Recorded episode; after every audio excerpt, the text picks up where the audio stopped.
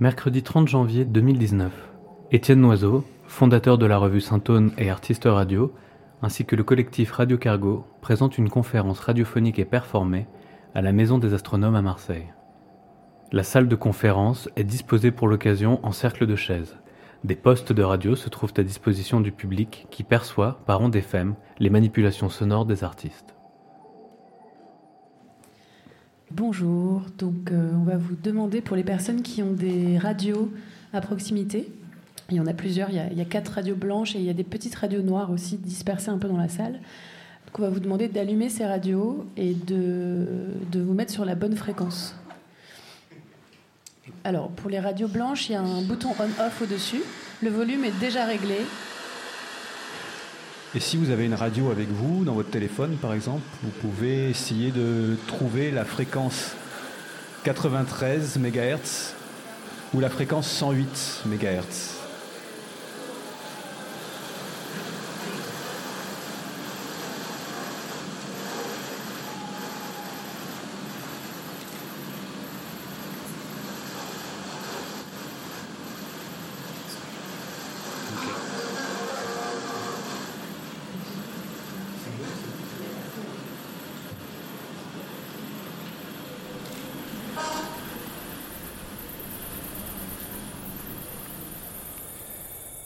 Invité par Locus Sonus, dans leur séminaire Pratique des écoutes, écoute des pratiques, aujourd'hui, expérience radiophonique.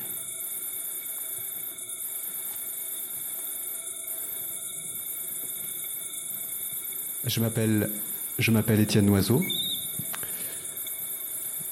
Je suis responsable éditorial de Saint-Aune, la revue de l'écoute. Et hum,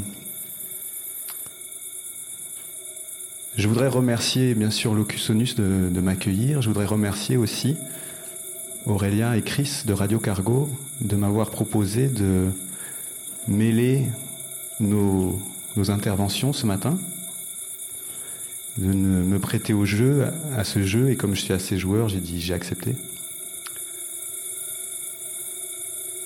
Et ma proposition, c'est une conférence que j'appelle conférence interrompue. Vous allez comprendre pourquoi. On ne s'est pas tout dit non plus entre nous.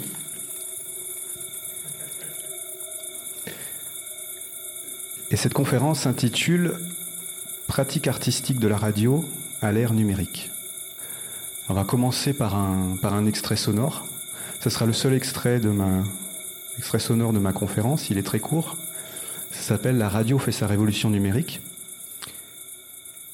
Et je vais vous demander de bien prêter l'oreille. Je le présente. Ce jour-là, c'était un jour d'avril 2012. J'ai voulu écouter un podcast sur le site du Musée des Arts et Métiers. J'ai voulu l'écouter en ligne. J'ai cliqué. Et voici le début de ce que j'ai entendu. Bonsoir à toutes et à tous. Merci d'être venus si nombreux pour ce euh, Café des Techniques proposé donc par le Musée des Arts et Métiers en partenariat avec euh, l'AFAS, l'Association française pour l'avancement des sciences. Aujourd'hui, c'est donc euh, à la radio où nous allons nous intéresser à la radio, mais pas que la radio, la radio qui ferait sa révolution numérique. Nous entrons dans l'ère du numérique, c'est ce qu'on nous euh, promet. Alors, il y a effectivement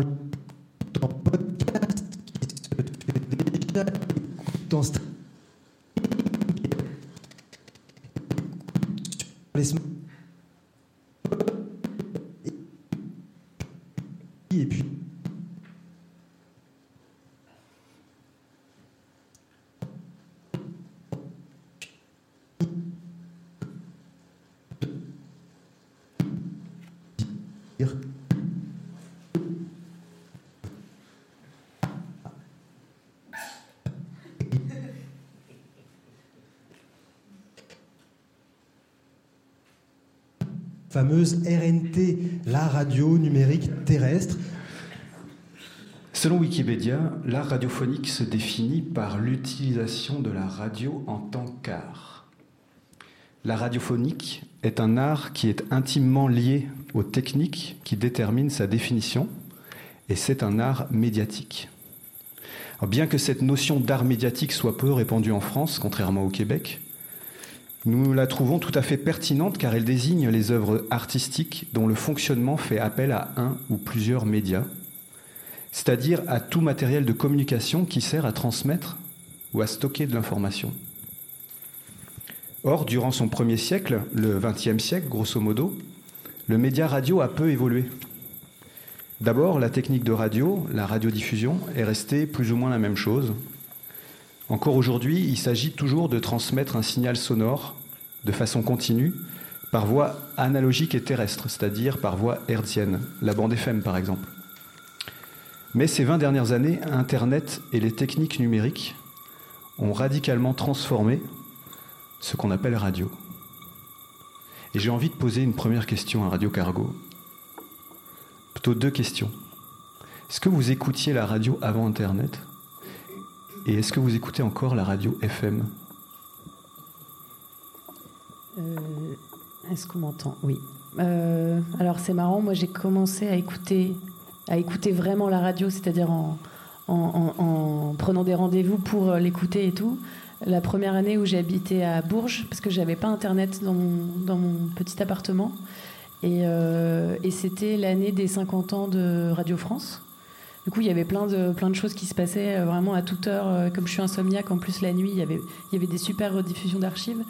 Et du coup, tout d'un coup, la radio, c'était un truc incroyable où à chaque fois que tu allumais une station, il y avait des petites pépites d'enregistrement d'il y a 20 ou 30 ans. donc voilà, j'ai commencé comme ça, il y a, il y a 4 ans, quoi. Et euh, je ne l'écoute plus vraiment en FM, à part quand je fais de la radio comme aujourd'hui. Alors c'est vrai que, à moins que tu veuilles dire un... Oui, Chris, bien sûr. Mon expérience de la radio, elle est assez liée à la famille, en fait, initialement. Je dirais que c'était rire et chanson dans la voiture et pour le petit déjeuner. Euh, et, sinon, euh, mon, frère m'a mis sur les radios libres, mais j'avais 9 ans et puis c'était un, un peu la fin.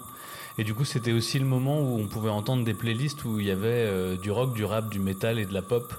Et qu'à un moment, Fun Radio, Skyrock et toutes ces, toutes ces ondes étaient un peu il y avait tout. Et, je parle de ça parce que il me semble qu'à partir de 99 ou dans ces eaux-là, euh, Radio Skyrock euh, s'est mis à faire du rap et puis Fun Radio que de la musique de club. Et puis, euh, donc voilà, moi l'expérience que j'ai eue, c'était un moment, un monde dans lequel tout était possible et puis aussi un monde dans lequel ça pouvait potentiellement parler de sexualité. Et il y avait, il y a eu, je pense que je fais partie d'une génération où des choses comme le la, la, propagande du préservatif s'est fait aussi via des émissions de libre antenne pour les jeunes, par exemple. Euh, et puis à un moment, ça a disparu. La radio est devenue un autre espace, euh, peut-être plus potache ou plus euh, calibré. Et, à partir de là, j'ai arrêté de l'écouter pendant très longtemps. Alors justement, à la fin des années 90, ce qui arrive, c'est Internet. Et les, radios commencent à diffuser leur flux hertzien en streaming sur Internet. Et c'est une évolution déjà conséquente, parce qu'au contraire de la diffusion par les ondes hertziennes, qui possèdent une physicalité, la diffusion numérique, elle, elle n'a pas d'équivoque. Lorsqu'on veut écouter un flux numérique, c'est un peu à l'image du codage binaire, c'est 1 ou 0, connecté ou déconnecté, ça marche ou ça marche pas. Il n'existe pas d'état intermédiaire qui serait, euh, qui serait déterminé par la, position géographique du récepteur, par les reliefs, par les obstacles rencontrés. Pas de brouillage euh, ni de parasitage, puisque le, signal n'est plus transporté dans l'espace physique. En parlant de brouillage et de parasitage, euh, cette instabilité typique de la transmission herdienne, elle a rendu la vie dure à plus d'un radiodiffuseur, mais elle a aussi inspiré de nombreux artistes, et elle a surtout façonné l'image populaire qu'on a de l'écoute radiophonique. Aujourd'hui encore, combien d'habillages d'antennes, combien d'illustrations sonores dans l'audiovisuel utilisent des bruits parasites ou des sons d'interférence pour évoquer la radio? Tout ça, c'est des bruits qui sont en voie de disparition ou qui sont pour le moins incongrus lorsqu'on les entend sur les réseaux numériques qu'à partir du début des années 2000 et plus encore avec euh, l'arrivée du, web 2.0, autour de 2004. Là, la radio a connu sa vraie révolution avec euh, l'archivage des émissions en ligne et le podcasting. Des nouveaux contenus sont créés spécifiquement pour être diffusés sur le web, soit par des radios traditionnelles, soit par des nouveaux organismes de production, publics, privés, commerciaux ou non commerciaux, par des collectifs et par des individus, hors circuit professionnel. Avec ces nouvelles techniques de diffusion, on a assisté à une espèce de changement de paradigme. La radio, tout d'un coup, n'est plus éphémère. Ce n'est plus quelque chose qui ne fait que passer. C'est quelque chose qui reste, qui devient matériel. La radio se matérialise à travers un fichier audio. Elle devient un objet concret, un objet qu'on peut manipuler. Et alors, qui dit changement de mode de diffusion dit aussi changement de mode de réception et nouveaux usages nouvelles écoutes. Autrefois, le caractère euh, éphémère de la radio impliquait que l'on se rende disponible pour être au, rendez-vous de son émission favorite, ou bien que l'on allume euh, le poste au hasard et que l'on se laisse aller au, caractère imprévisible des flux radiophoniques. Aujourd'hui, au contraire, il est devenu normal de choisir ce que l'on désire écouter. L'acte d'écoute semble donc plus déterminant que l'acte d'émission. Donc, euh, de part et d'autre du dispositif, la radio a muté. Et à l'instar des organismes de radio traditionnels qui diffusent leurs flux à la fois en herdien et sur le web, ainsi qu'une sélection de leurs flux découpés en podcast, la radio est devenue une créature hybride, un assemblage paradoxal de plusieurs médias. Et je voudrais poser une question à Radio Cargo. Et vous, Radio Cargo, est-ce que vous êtes une créature hybride?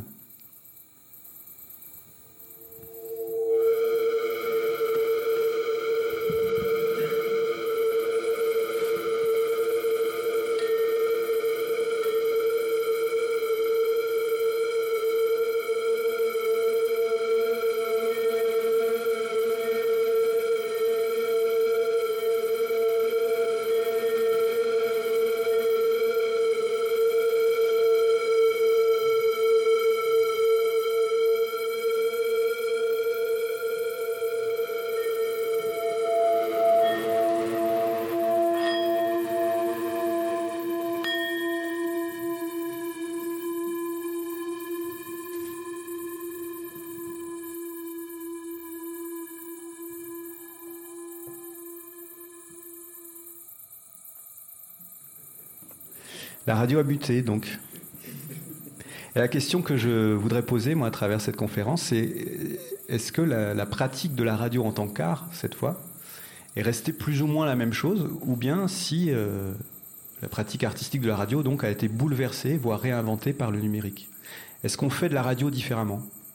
Est-ce que l'on prend le son? Est-ce que l'on monte? Est-ce que l'on mixe de la même façon quelque chose qui est conçu pour le flux c'est-à-dire qui implique de s'insérer entre deux autres programmes et qui peut induire, euh, je ne sais pas, une écoute moins attentive ou peut-être moins exigeante, que quelque chose qui est destiné à être stocké en ligne, c'est-à-dire quelque chose qui peut être interrompu par l'auditoris, qui peut être réécouté mille fois, qui peut être conservé, qui peut être analysé et critiqué à loisir. Aujourd'hui, est-il encore possible de lancer sa bouteille à la mer depuis son studio d'ivoire? Les artistes radiophoniques ont-ils, ont-elles commencé à tirer parti d'une telle évolution? C'est ce que nous allons voir à travers quelques exemples. Alors du côté de la radio institutionnelle, le seul programme à consacrer des efforts et des moyens à l'art radiophonique expérimental a été sans aucun doute et est toujours Kunstradio Radio Kunst sur ERF, la chaîne culturelle de la radio publique nationale autrichienne. Et cela depuis plus de 30 ans. Naturellement, Kunstradio tira parti des technologies numériques dès leur balbutiement. Et je vais en retracer brièvement l'historique. Avant de concevoir le programme Kunstradio, son instigatrice, Heidi Grunman, produit des émissions sur l'art contemporain, côtoie de nombreux artistes, dont certains, certaines prétendent créer au moyen d'appareils de télécommunication tels que le téléphone, le fax, la vidéo à balayage lent, l'ordinateur, on parle alors d'art télématique, mais aussi l'échange de cassettes audio ou encore la radio amateur et la radio pirate. Toutes ces œuvres trouvent difficilement l'appui de galeries d'art car le plus souvent, aucun objet physique définitif n'en résulte. Ce qui importe avant tout est la relation générée par les artistes entre elles, entre eux, et avec le public.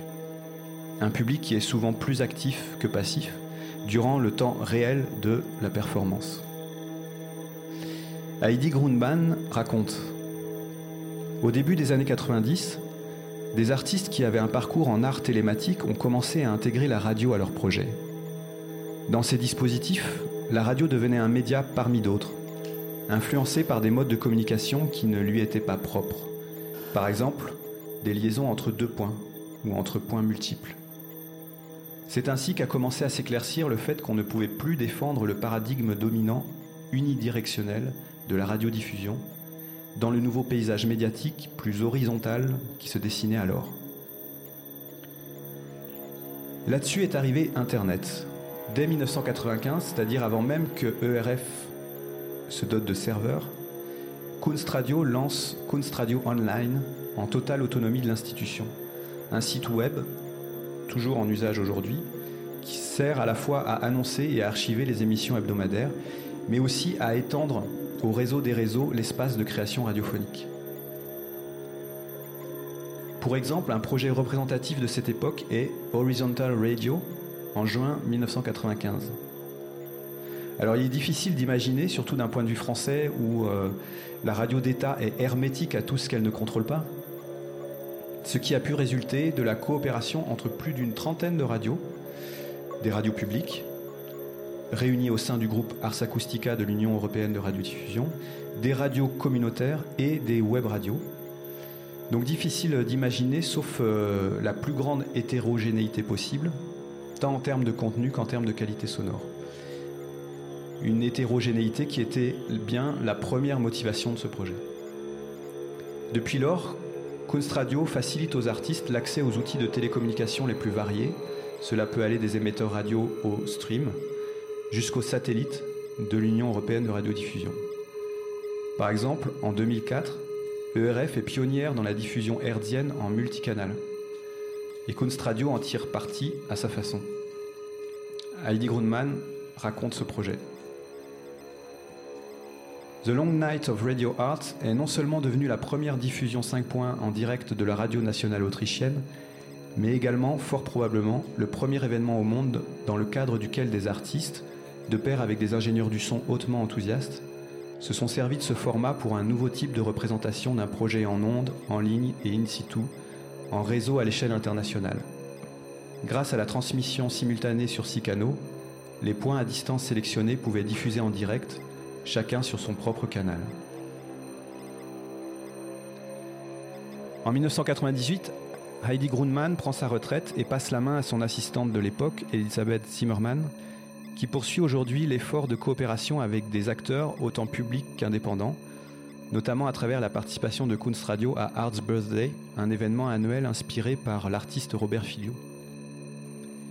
Depuis le début des années 2000, les 40 minutes d'antenne hebdomadaire de Kunst Radio ne sont plus qu'une partie minoritaire de la dynamique créative engendrée par les projets et les échanges au sein des réseaux numériques. Ce type d'approche de l'art radiophonique et des arts télématiques ou médiatiques en général est assez méconnu de la sphère francophone.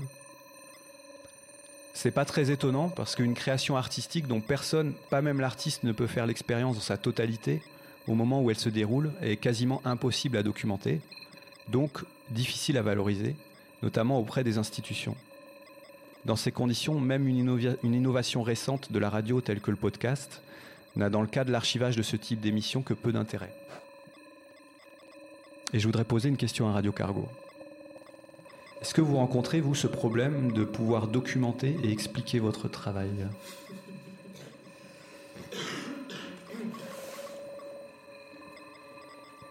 Euh, Oui, tout à fait. Le problème principal de Radio Cargo est que nous faisons principalement de la radio en direct et nous créons des dispositifs radiophoniques, ce qui fait que c'est bien souvent moins intéressant à écouter a posteriori qu'à vivre pour le public qui peut voir ce qu'on fait, ce qu'on manipule, qui comprend la part d'improvisation dans, dans la fabrication de l'objet. Et bien souvent, les auditeurs qui écoutent a posteriori pensent écouter une émission prévue euh, qui contient du montage, du mixage euh, de façon plus classique, alors que tout est fabriqué en direct comme vous pouvez le voir. Et euh, la question de l'archive, on se la pose et on ne l'a pas résolue encore. Si tu as des, conseils, je suis preneuse.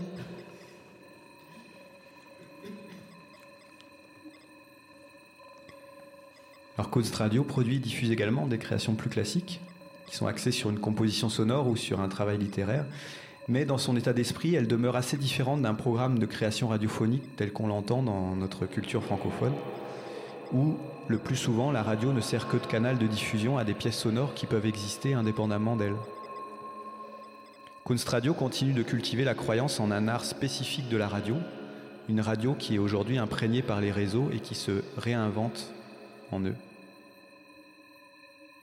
Alors ailleurs, des radios, notamment des radios locales, se sont bien sûr très tôt emparées des possibilités d'Internet pour élargir leur zone de couverture géographique, pour créer des transmissions unilatérales ou des duplex.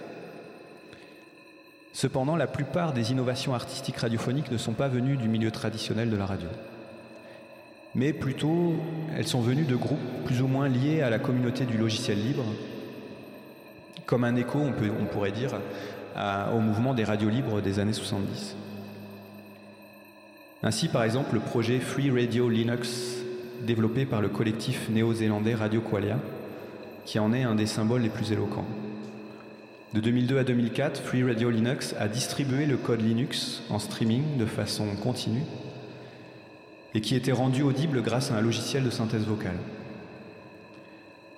Parmi les nombreux autres projets de streaming expérimentaux de l'époque, on peut également citer euh, RAND, un automate de génération aléatoire de programmation sonore, ou encore Long Player, qui existe toujours aujourd'hui, qui a commencé le 31 décembre 1999 la diffusion d'une composition musicale itérative qui s'éteindra au bout de 1000 ans.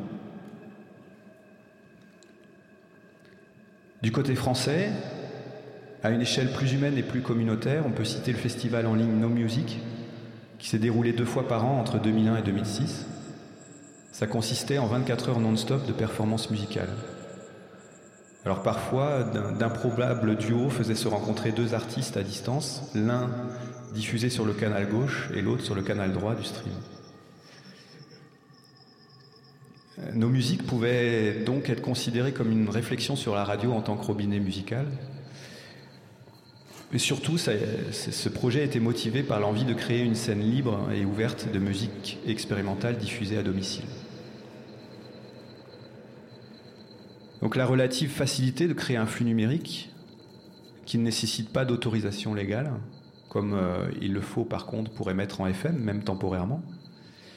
Cette relative facilité a permis l'éclosion de nombreuses web radios aux destinées plus ou moins durables. Radio Cargo, vous avez démarré en streaming.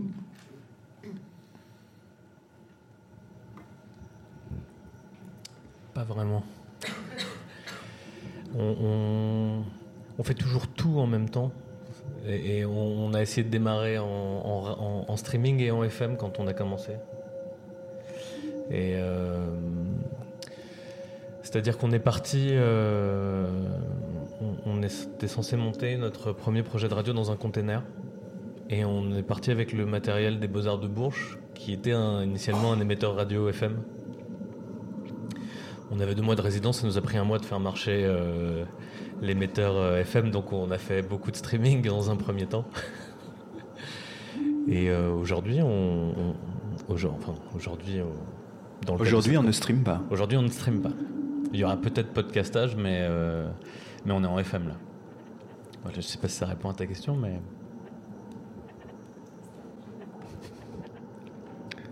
pour revenir aux web radios pionnières, je voudrais juste citer un exemple, celui de la mulhousienne radio WNE, qui était une station euh, à la programmation flexible et collaborative. C'était une sorte de studio virtuel qui était ouvert à des contributeurs et des contributrices à distance et qui a une, filiation avec un autre projet sur, sur, la, sur lequel je reviendrai plus tard. En parallèle ou dans la continuité de ces, de ces premières web radios, les projets dont je vais parler maintenant ont, pour, on, questionné la radio de façon plus, euh, plus profonde, je pense, plus intime, en tant que la radio en tant que moyen de connecter des espaces séparés à travers le son.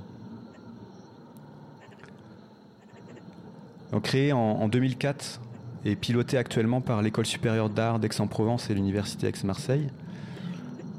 Euh, je vais citer l'exemple de Locus Sonus, que vous connaissez bien qui est un laboratoire de recherche en art sonore qui travaille principalement sur les applications aux espaces physiques et aux réseaux. L'acte créateur initial de ce laboratoire, ça a été la réalisation du Locus Stream Sound Map, une carte du monde de micros ouverts, c'est-à-dire des captations sonores maintenues par des collaborateurs et des collaboratrices situés dans le monde entier et diffusées en continu par streaming.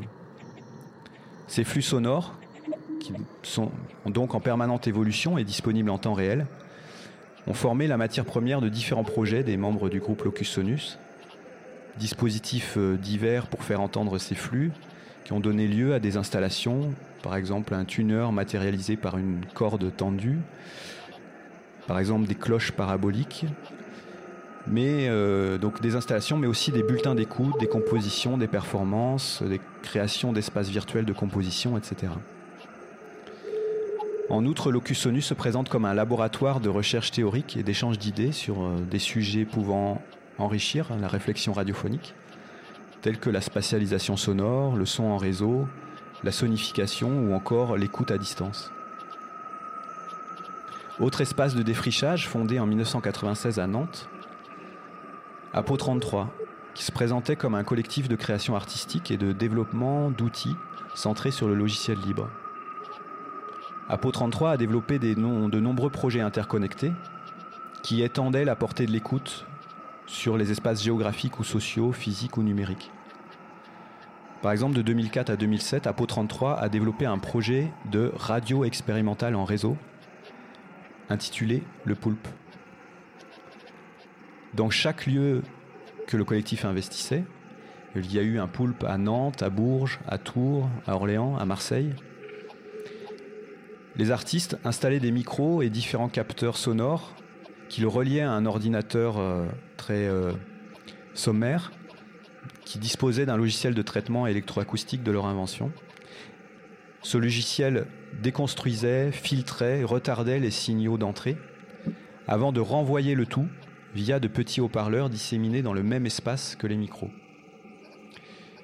Donc il faut s'imaginer qu'en tant qu'usager ou usagère du lieu où était installé un poulpe, il nous était possible de faire l'expérience de la modification de notre environnement sonore durant la temporalité d'un vrai faux temps réel, avec des sons qui nous paraissent euh, aussi familiers qu'étranges. il était possible d'interagir avec le poulpe, mais pas de façon évidente, ni pour un résultat immédiat et transparent. Et pour terminer, j'ajouterais que l'ordinateur du poulpe pouvait également transmettre par streaming le contenu sonore capté dans le lieu vers des poulpes situés dans d'autres villes et donc interchanger les flux de diffusion. Chaque espace sonore se trouvait ainsi modifié par les sons issus d'un autre lieu. Ce projet, comme d'autres projets d'Apo 33, a permis d'ouvrir une réflexion sur l'écoute radiophonique qui ne serait plus focalisée sur une narration, sur le sens d'un récit, ou sur l'attente d'événements sonores.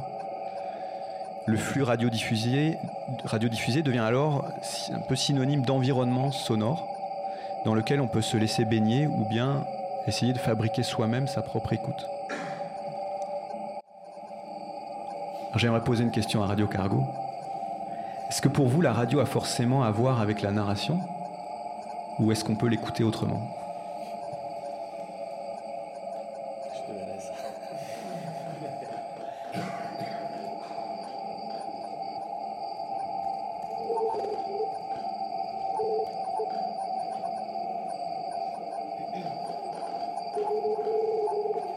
C'est une question difficile.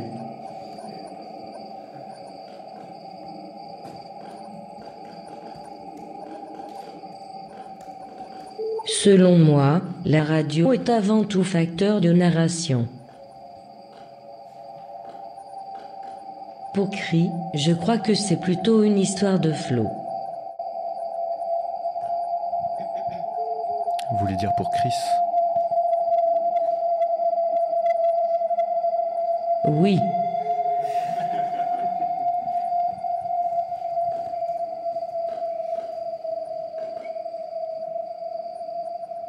Je n'aime pas trop cette question. D'accord. Donc, mis à part ces quelques projets dont je viens de parler, qui, sont des projets euh, relativement minoritaires et peu visibles, la radio, dans sa spécificité, ces dernières années et aujourd'hui, tend peu à peu à se fondre plutôt dans le champ plus large et plus vague de l'audio. Si on met par exemple en balance la banalisation de l'écoute au casque, que tout le monde peut observer euh, dans son quotidien, dans les transports en commun, etc. Si on, si on la met en balance avec la prolifération des récepteurs à écran, de type smartphone, tablette, etc., on peut se poser la question d'un âge d'or de l'audio qui toucherait déjà à sa fin, ou bien au contraire qui serait en passe de se répandre euh, plus largement encore. Le succès relatif des plateformes de partage de sons comme SoundCloud fait écho au regain d'expérimentation autour des écritures sonores. D'Arte Radio à Silence Radio, en passant par le département Nouveau Son de Radio France, aujourd'hui fondu dans la plateforme Hyper Radio. Ces initiatives créatives qui, pour Arte Radio en tout cas, se sont installées durablement dans le paysage radiophonique, tout comme l'effervescence actuelle et nouvelle au- autour du podcast. Ces initiatives créatives donc existent en dehors et presque en totale ignorance de la radio de flux. qu'en quelque sorte, en réduisant le signal radio utile à des données audio numériques, les réseaux semblent avoir réduit le média radio à une fonction de simple convoyeur de son. L'évolution actuelle de la radio vers l'audio s'illustre donc par la mise en ligne d'émissions après diffu- diffusion, ce qu'on appelle la délinéarisa- délinéarisation ou le, le replay, ou par la création de contenus sonores spécifiques, radio à la demande, podcast natif. Cette évolution laisse le flux herdien traditionnel à l'arrière-plan. Alors dans la sphère radio, certains, certaines voient dans euh, la radio numérique terrestre la révolution technologique qui manque encore à la radiodiffusion hertzienne. Pour expliquer un peu, la RNT, c'est à la radio ce que la TNT a été à la télévision, c'est-à-dire l'utilisation des ondes hertziennes pour euh, diffuser en numérique plus de chaînes de radio que ne le permet la diffusion analogique traditionnelle. Mais sur la RNT, deux types d'arguments vont s'affronter. La numérisation totale du réseau terrestre semble être en effet dictée tantôt par de bonnes intentions. Ces bonnes intentions seraient d'augmenter l'offre de radio, seraient de respecter le pluralisme des opérateurs, puisque c'est une, une opération d'État euh, pilotée par euh, le CSA. Ce serait respecter aussi l'anonymat des auditorices. Vous savez que lorsqu'on écoute euh, par Internet, nous ne sommes pas anonymes. Et ce serait peut-être aussi améliorer la qualité sonore. Mais à ces arguments, il y en a d'autres. euh, les intérêts économiques notamment, puisque euh, tout cela fait se développer l'industrie. Il faut bien sûr que les ménages s'équipent de nouveaux postes récepteurs. Mais surtout, l'impossibilité pour une radio d'être autonome au niveau de sa diffusion est vue par euh, certains observateurs et acteurs des radios libres comme une menace pour la liberté d'expression et de création. Surtout si on ajoute à ça l'abandon programmé de la bande FM qui serait donc un, corollaire au développement de la RNT. Pour beaucoup de petites radios, entre guillemets, qui sont déjà économiquement exsangues, en l'absence d'un fonds de soutien spécifique, les coûts supplémentaires engendrés par la radiodiffusion numérique se répercuteraient forcément d'une manière ou d'une autre sur la production des contenus.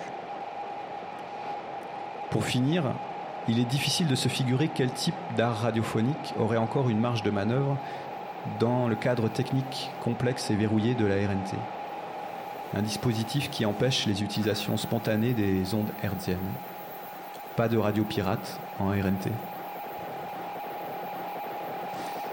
Mais alors que l'expérimentation contemporaine en radio nous semblait passer de mode, un collectif artistique tend récemment à sortir son épingle du jeu, le collectif Pinode, qui s'appuie sur la diversité des techniques analogiques et numériques, émissions FM, streaming, ondes courtes et autres phénomènes électromagnétiques, pour construire des réseaux temporaires faits de différents émetteurs et récepteurs et explorer la plasticité sonore de la transmission radiophonique à l'échelle d'un lieu.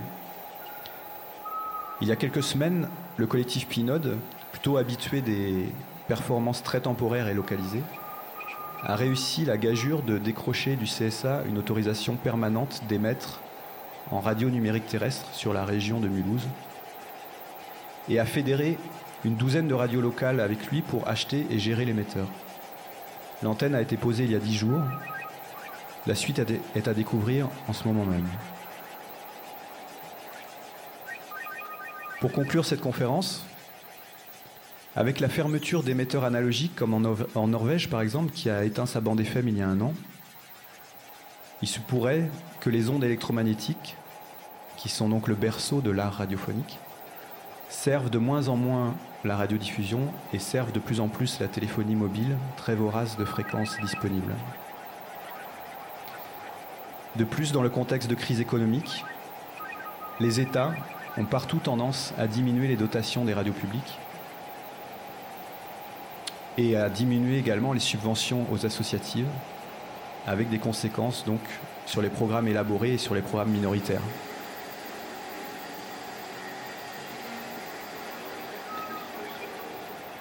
Rien ne garantit qu'Internet demeure un espace sans limite, libre et ouvert à l'expérimentation.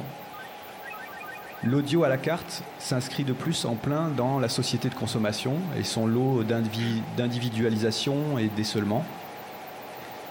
La démocratisation économique des outils audio pour enregistrer, monter et diffuser en ligne a certes conduit à une abondance de propositions créatives. Tout un chacun peut pratiquement créer sa propre station de radio. Cependant, toute cette offre manque souvent d'atteindre un public Réunir en communauté d'écoute des auditeurs et des auditrices disséminés est probablement un objectif nouveau et croissant. D'autant plus que du côté de la création comme du côté de la réception, on est souvent seul.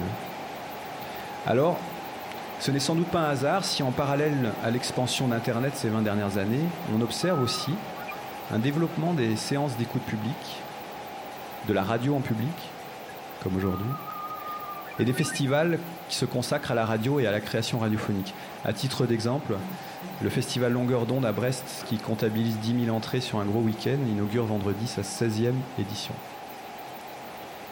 La radio est affaire collective d'un bout à l'autre. La radio est un outil de création sociale. La liberté d'émettre est un droit. Pensons à nous en servir.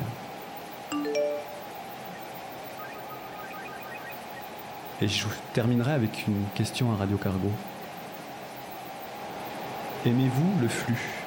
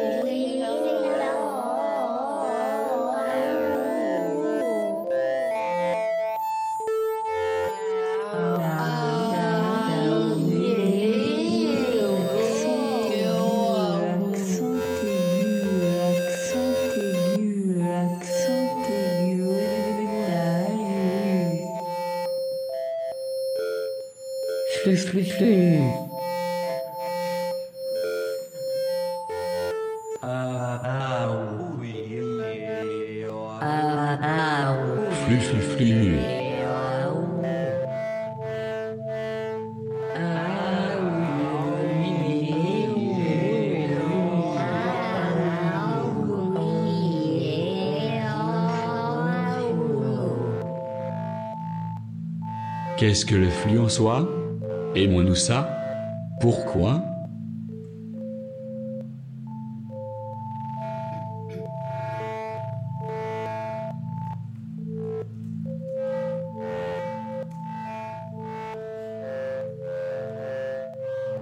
Se laisser porter par le flux, le flot, l'état de flot.